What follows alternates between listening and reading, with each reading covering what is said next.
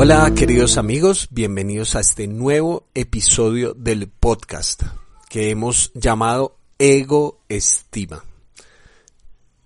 Antes de empezar en el tema de hoy y de compartirles algo sobre lo que he estado reflexionando en, en, en las últimas semanas, pues quiero agradecerles a los que han tenido la paciencia de, de, esperar este nuevo episodio.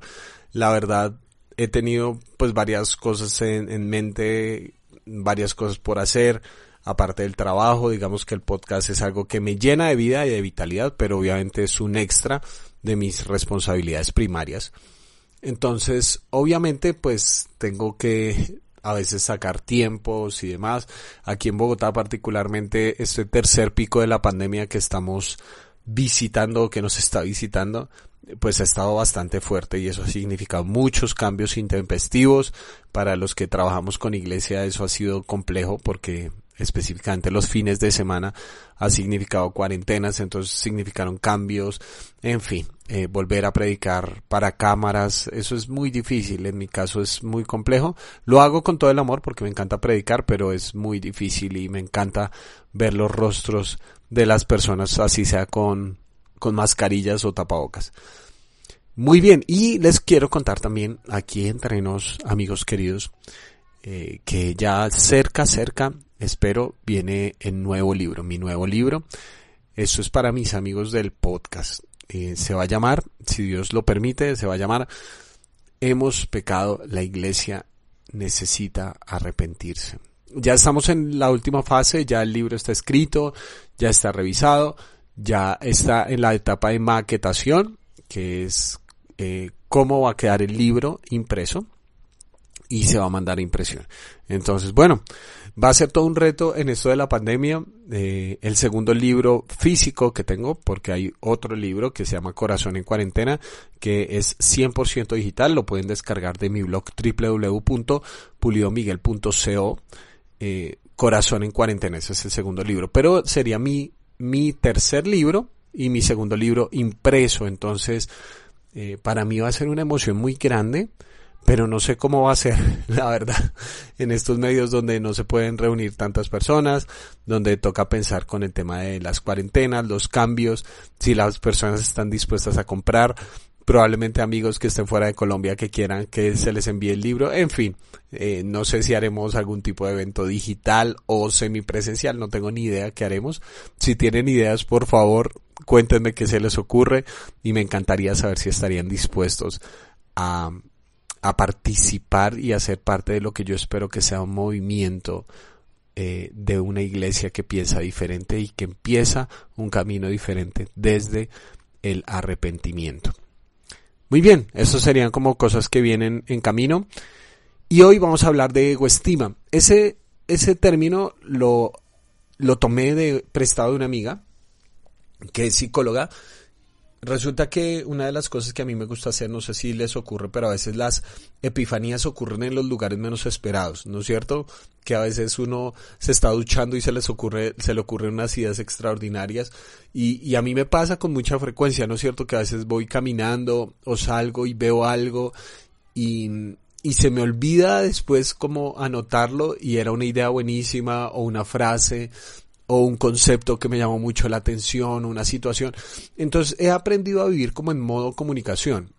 Eso quiere decir que hay cosas que escribo y así no tenga una prédica en mente, así no tenga un podcast en mente, así no tenga un blog en mente, eh, la escribo, la escribo y dejo las ideas ahí y tengo una libretica donde escribo algunas palabras que me llaman mucho la atención. Resulta que en algún momento en mis redes sociales publiqué sobre el tema de la autoestima y una amiga psicóloga dice que eso el tema de la alta de la autoestima, me, me escribió por interno, es muy compleja porque eh, a veces pensamos que el único problema que existe con la autoestima es tener una baja autoestima. Y es la gran mayoría de consultas y a veces es lo que la gente más habla al respecto, ¿no es cierto? Que tiene baja autoestima, entonces se deja lastimar por otros o se siente mal consigo mismo, tiene una baja autoestima. Pero existe otro problema al otro lado del espectro y es la autoestima exagerada, alta autoestima o el término que usó mi amiga, ego estima. Y yo le dije, te voy a robar ese término y algún día voy a hablar de eso. Es la ego estima. Me llamó mucho la atención y fue profundamente significativo para mí. Esa palabrita me llamó la atención. Ego estima. Donde alimentamos nuestro ego, ¿no es cierto? Donde nos sentimos superiores a otros, donde somos dioses, donde estamos por encima del bien y del mal. Y es muy curioso que en ocasiones este tema de la egoestima o autoestima exagerada, pensar mucho más alto que lo, lo que debemos pensar de nosotros mismos, no tener una estima adecuada de nosotros, sino exagerada. A veces se esconde detrás de una aparente baja autoestima. O sea, hay personas que no emprenden cosas no porque piensen menos de sí, sino porque creen que son tan perfectos, tan únicos, se toman tan en serio que no están dispuestos a fracasar. A veces, con frecuencia, podemos incluso utilizar el cristianismo y la fe como una manera de alimentar nuestra ego estima. Y sobre eso he estado pensando últimamente. Hace un tiempo algunas personas me han preguntado o me preguntan, Miguel, ¿por qué no haces un podcast sobre la autoestima y todo esto? Entonces les quiero dar mi perspectiva al respecto. Es mucho sobre lo que se puede hablar. Pero quisiera darles una perspectiva, una mirada simplemente a este tema de la egoestima. Está en Lucas capítulo 18, versículos 9 al 14, una historia que cuenta que Jesús, que me, que me creo que refleja muy bien parte de la idea de qué es lo que eh, desde la perspectiva bíblica, desde la perspectiva de Jesús, puede afectar la egoestima, nuestra relación con Dios y con los demás. Algunos que confiando en sí mismos se creían justos y que despreciaban a los demás, Jesús les contó esta parábola. Dos hombres subieron al templo a orar. Uno era fariseo. El otro recaudador de impuestos, el fariseo, se puso a orar consigo mismo. Oh Dios, te doy gracias porque no soy como otros hombres, ladrones, malhechores, adúlteros, ni mucho menos como ese recaudador de impuestos. Ayuno dos veces por semana y doy la décima parte de todo lo que recibo. En cambio, perdón, el, en cambio, el recaudador de impuestos, que se había quedado a cierta distancia ni siquiera se atrevía a alzar la vista al cielo, sino que se golpeaba el pecho y decía, Oh Dios, ten compasión de mí que soy pecador. Les digo que éste y no aquel volvió a su casa justificado ante Dios, pues todo el que a sí mismo se enaltece será humillado, y el que se humilla será enaltecido. Dos personajes, dos personajes que están en el lado opuesto del espectro. Por un lado, tenemos un fariseo, que los fariseos eran las personas más estudiosas quizás de su época en el contexto religioso judío, eran personas que eran sumamente admiradas. Gente que se sabía todo el Antiguo, pues lo que nosotros es, para nosotros es Antiguo Testamento, pues para ellos era su Biblia, la Biblia hebrea, se la sabían de memoria, muchos de ellos eran, tenían la capacidad de discutir sobre los comentarios que habían hecho los rabinos más importantes sobre ciertos versículos del Antiguo Testamento. Eran gente brillante en la máxima expresión. Las mamás querían que los, los, sus hijos fueran fariseos. Era como un sueño de la casa, era un orgullo decir dentro de nuestra casa hay un fariseo. La gente más respetada, la gente que estaba en el templo. Y, Jesús presenta esta idea que subieron a adorar subieron a orar, subieron al templo.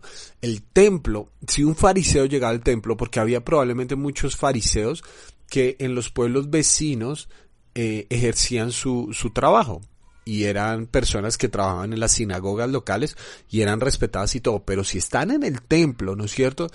El templo es como eh, el epicentro de, de la carrera de un fariseo, o sea, estaba como en el Silicon Valley de los ingenieros de sistemas, algo así el equivalente, era el epicentro de las cosas. Y va al templo, va a su lugar, ¿sí? Imagínate que, te llaman de la empresa más impresionante, que estás entrando con todas las credenciales a la empresa más impresionante. de tu carrera. Y llega al templo y dice, me, me encanta esa, esa frase, oh Dios, te doy gracias porque no soy como otros. Pero Jesús introduce esa oración diciendo, se puso a orar consigo mismo. Sé que esto va a sonar muy fuerte, pero casi que es una oración masturbatoria, donde se da placer a él mismo, donde ora, utiliza la oración para inflar su ego. ¿Y cuál es la característica fundamental de ese tipo de oración que solamente alimenta el ego? Una oración que se compara y que compite con los demás. Gracias Señor porque no soy como otros. Y además de eso, mira toda la lista de las cosas increíbles que hago, Señor. Mira que ayuno dos veces por semana y doy un diezmo. Mira que soy increíble, de verdad. Señor, te fajaste conmigo. Fue increíble lo que hiciste conmigo. Gracias porque soy tan bueno. Eh, me, me debes una por existir, Señor. Una oración que muy fácilmente se convierte en una plataforma de competencia para sentirme bien por encima de los demás. Una oración cuyo auditorio es nuestro ego, no Dios.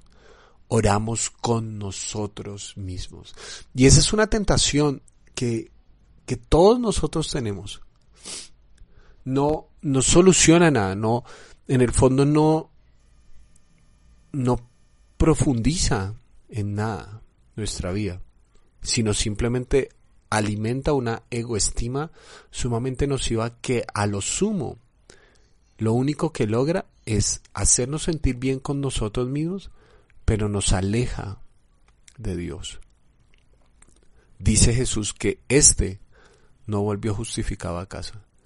Lo creía, pensaba que sí, pero no volvió justificado a casa.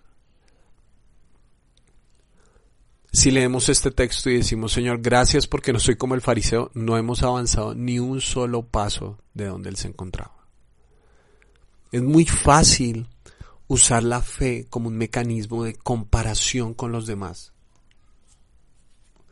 como una manera de sentirnos mejor con nosotros mismos usar a Dios, usar el cristianismo, usar el evangelio, usar el conocimiento que tenemos, usar la devoción que tenemos como una manera de decir yo soy mejor que... Y la vida no es una competencia. La vida no comienza y la autoestima correcta no comienza cuando estamos mirando a los demás porque somos muy condescendientes con nosotros mismos. Nos comparamos muy fácilmente con Hitler, ¿Sí? Ay, Señor, gracias porque no soy tan malo como Hitler. ¿Y quién? Vean, si un juez es justo y nosotros llegamos delante del juez y le decimos, mira, yo robé 25 millones de pesos, pero, pero no soy como otros que se roban mil millones de pesos. Si el juez es justo, va a decir, fantástico, hay gente que se roba mil millones de pesos, usted se robó 25, pero es que yo no lo puedo juzgar a usted en comparación con otros. Si alguien mató a una persona, dice, maté a una persona pero no cometí un genocidio. No, es que si un juez es justo, te va a juzgar por los actos que cometiste, no en comparación con otros. Y muchos de nosotros pensamos que es en comparación con otros que Dios nos mira, ay, si menos mal no eres tan malo como no. La individualidad del ser humano es tan importante y tan sagrada para Dios. Es su relación personal con cada uno de nosotros que nada vale que nos ocultemos. De nada vale que nos ocultemos detrás de la comparación. De nada vale que alimentemos simplemente nuestra egoestima y no nos acerquemos a Dios reconociendo que estoy roto, porque el punto de comparación no es Hitler, el punto de comparación no es los más malos, el punto de comparación es Dios. Y cuando yo me comparo con su santidad, con su amor, con su gracia infinita, con su compasión irrestricta. ¿Quién soy yo, por favor? cuando miro tanta pureza, yo me doy cuenta de todas las maldades que hay en mi corazón, que incluso algo tan bueno como la devoción a Dios lo puedo utilizar para alimentar mi orgullo. El punto de comparación es Hitler, el punto de comparación es Dios. Y ante eso, ¿quién puede decir con orgullo, ah, Señor, gracias, porque soy increíble?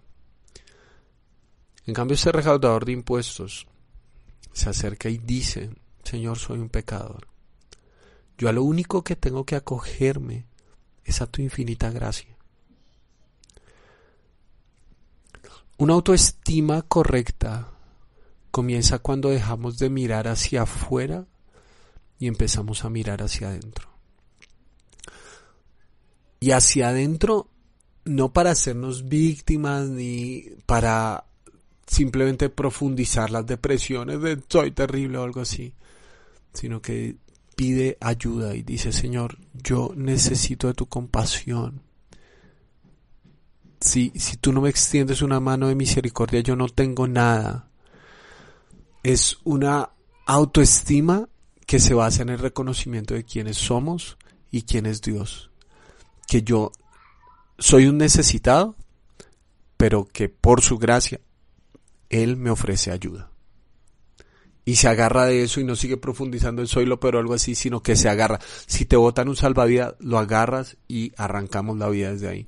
Y Jesús dice que los que se enaltecen serán humillados y los que se humillan serán enaltecidos. Si el Luis dijo respecto a la humildad que la humildad no es pensar menos de ti, sino pensar menos en ti. La humildad no significa pensar menos de ti, significa pensar menos en ti. Porque de nada sirve, y, nota que ese menos de ti también es comparativo, porque normalmente decimos, ay, yo no soy tan bueno como tal persona, ay, yo ya debería estar como tal persona, soy lo peor y todo eso, lo peor en comparación con. Nos estamos otra vez comparando con alguien. Por eso la autoestima no se soluciona comparativamente. Este fariseo alimentaba su egoestima comparándose con los demás para sentirse mejor consigo mismo. Pero en el otro lado del espectro, la baja autoestima normalmente también sale a la comparación. Soy, ay, soy peor que otras personas. Yo debería estar en... Eh, pero humildad no es pensar menos de ti, es menos en ti. Es curioso que esto de la autoestima no la podemos generar nosotros mismos. Si nosotros somos el problema, es muy improbable que nosotros mismos seamos la solución. ¿No es cierto? Eh, creo que lo hablé en un podcast hace unos meses que decía el mito de la autoayuda, donde si nosotros somos el problema, ¿cómo vamos a hacer nosotros mismos la solución? ¿no? Por eso la propuesta del Evangelio es tan interesante y es mirar a Dios, mirar a Dios. Este recaudador de impuestos se acercó y dijo, Dios, ten compasión de mí. O sea, yo reconozco, yo tengo una noción clara de quién soy yo. Y yo necesito mirarte a ti, porque sin ti no tengo nada. Es muy interesante eso, que la autoestima empieza a estar en sus niveles adecuados cuando dejamos de mirar nuestro propio ombligo y miramos al trono del universo para buscar socorro, para buscar compasión y ayuda, que nos acercamos a Dios para decir, por favor, ayúdame, yo, yo no sirvo comparándome con los demás y no me sirve de nada mirándome mi, mi propio ombligo, yo necesito tu ayuda. Y creo, creo yo, que ese es el punto de inicio y tiene mucho sentido porque si fuimos creados a imagen y semejanza de Dios, Solamente hasta que miremos a nuestro punto de referencia verdadero que es Dios, podremos tener una visión adecuada de nosotros mismos. Si fuimos creados a imagen y semejanza de Él, solo hasta que lo miremos a Él, nos entenderemos mejor a nosotros. Así que en estas reflexiones quisiera animarte para que dejes de lado la baja autoestima, o la egoestima. Y te preguntes honestamente si sufres de uno del otro lado del espectro, si sufres de una egoestima que está ocultada detrás de una aparente baja autoestima. Y la propuesta que te hace el Evangelio es, reconoce quién eres delante de Dios. Deja de jugar el juego de la comparación y empieza a mirar al Señor. Porque estoy seguro que la gracia de Dios, su compasión irrestricta y su misericordia infinita pueden cambiar tu corazón de adentro hacia afuera. Gracias por escucharme y espero tus comentarios e ideas. Te mando un gran abrazo.